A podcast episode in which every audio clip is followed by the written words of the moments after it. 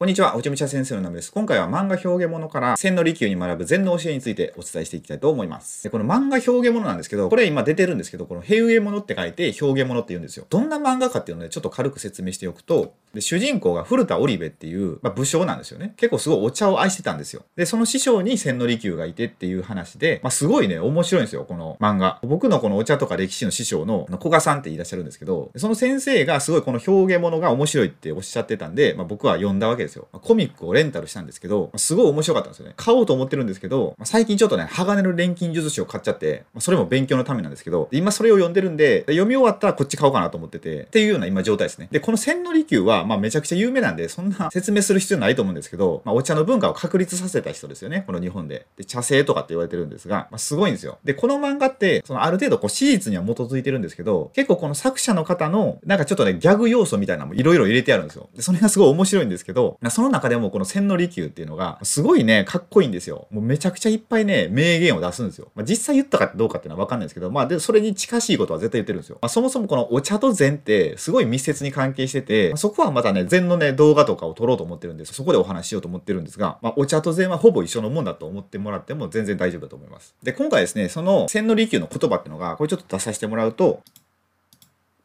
これですね、客が来るからと用意するのではなく、いつ来てもいいようにと心がけることが大事なのです。っていう、まあ何でもないような言葉に思えるんですけど、これはすごい深いなと思ったんですよ。この武士道とかにも通ずるところがあるなと思って、で、今回これをね、取り上げたんですけど、これがね、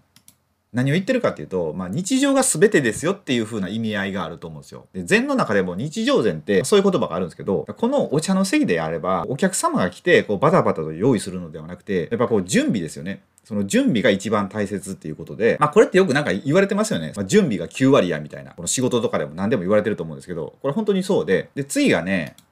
これなんですけど、まあ、これはね、僕、武術を一応習ってるんですけど、まあ、それの時にね、教えていただいた言葉で、何かこう、セミナーとか行くじゃないですか。まあ、ビジネスでも、起業されてる方とかだったら、まあ、勉強会とか行ったりしますよね。何かノウハウをこう、学びに行ったりとか。まあ、別に起業してなくても、お勤めの方でも、例えば資格を取ったりとか、まあ、何か会社の研修とかでどっか行くと思うんですよ。で、それって、まあ、行って満足するっていうパターン結構あると思うんですよ。で僕特にそうなんですけど、僕いろんなね、セミナーとか行くんですけど、それで結構行ったら、だか自分は分かったみたいな気になって、それで満足しちゃうっていうパターンがほとんどなんですけど、まあ、そうじゃないよと。その勉強会とかっていうのはあくまでネタを仕入れるだけであって、それを持ち帰ってきて日常で実践することが一番大事だと。で、その後の、ま、本番で結果が出るって感じですよね。だからまあ時間としては95%ぐらいがこの日常の時間なんですよね。で、そこでいかにこう準備をしておけるか、訓練しておけるかとかっていう、まあ、ことになると思うんですよ。ほとんどの人の場合が、この勉強会で止まっちゃうと思うんですよね。勉強会で自分は分かったってつもりになって、日常では一応実践するけど、そこまで深くはしないと。そのまま本番とか結果を迎えて、いい成果が出なかったみたいな、そういうことが結構あると思うんですよね。これね、今ビジネスとかそういう話してますけど、何でも一緒やなと思って、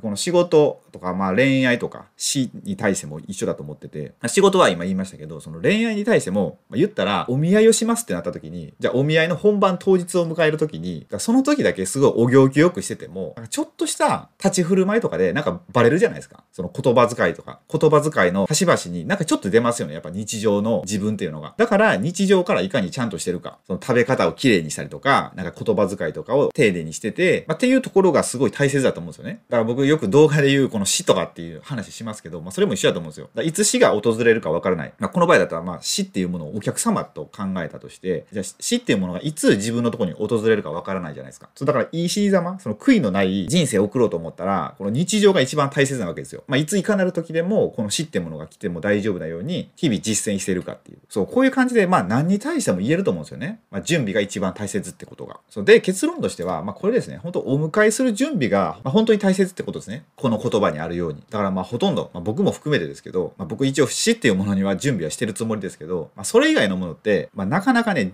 日常で常にやってるかっていうと、まあ、できてないんですよね。そうするとなんかこう自分が生きたいところに、まあ、人生で、まあ、こういう人生にしたいとかっていうのはあるじゃないですか。だからそういうところに行けないと思うので、まあ、この千利休のこういった言葉を、まあ、ちょっとね、まあ、頭の中に入れて、まあ、過ごしていったら、こう生活の質が上がるんじゃないかと思って、今回は紹介させていただきました。そう、こんな感じでね、この表現物の中の千利休って、ま、あ、これよりね、もっとね、すごいいい言葉とかいっぱいあるんですよ。なんでね、また同じように、まあ、こういった動画撮ったりとか、まあ、あと前ですね、その前後っていうのがあるんですよ。で前後もね、まあ、すごいいいんですよ。僕たちの人生をすごい豊かにしてくれるような言葉ばっかなんで、またそういうのもお伝えしようと思うので、まあ、もしね、まだチャンネル登録されてない方いらっしゃったら、よろしかったらチャンネル登録をお願いいたします。って感じで、今回の動画はこれで終わりたいと思います。最後までご視聴いただきありがとうございました。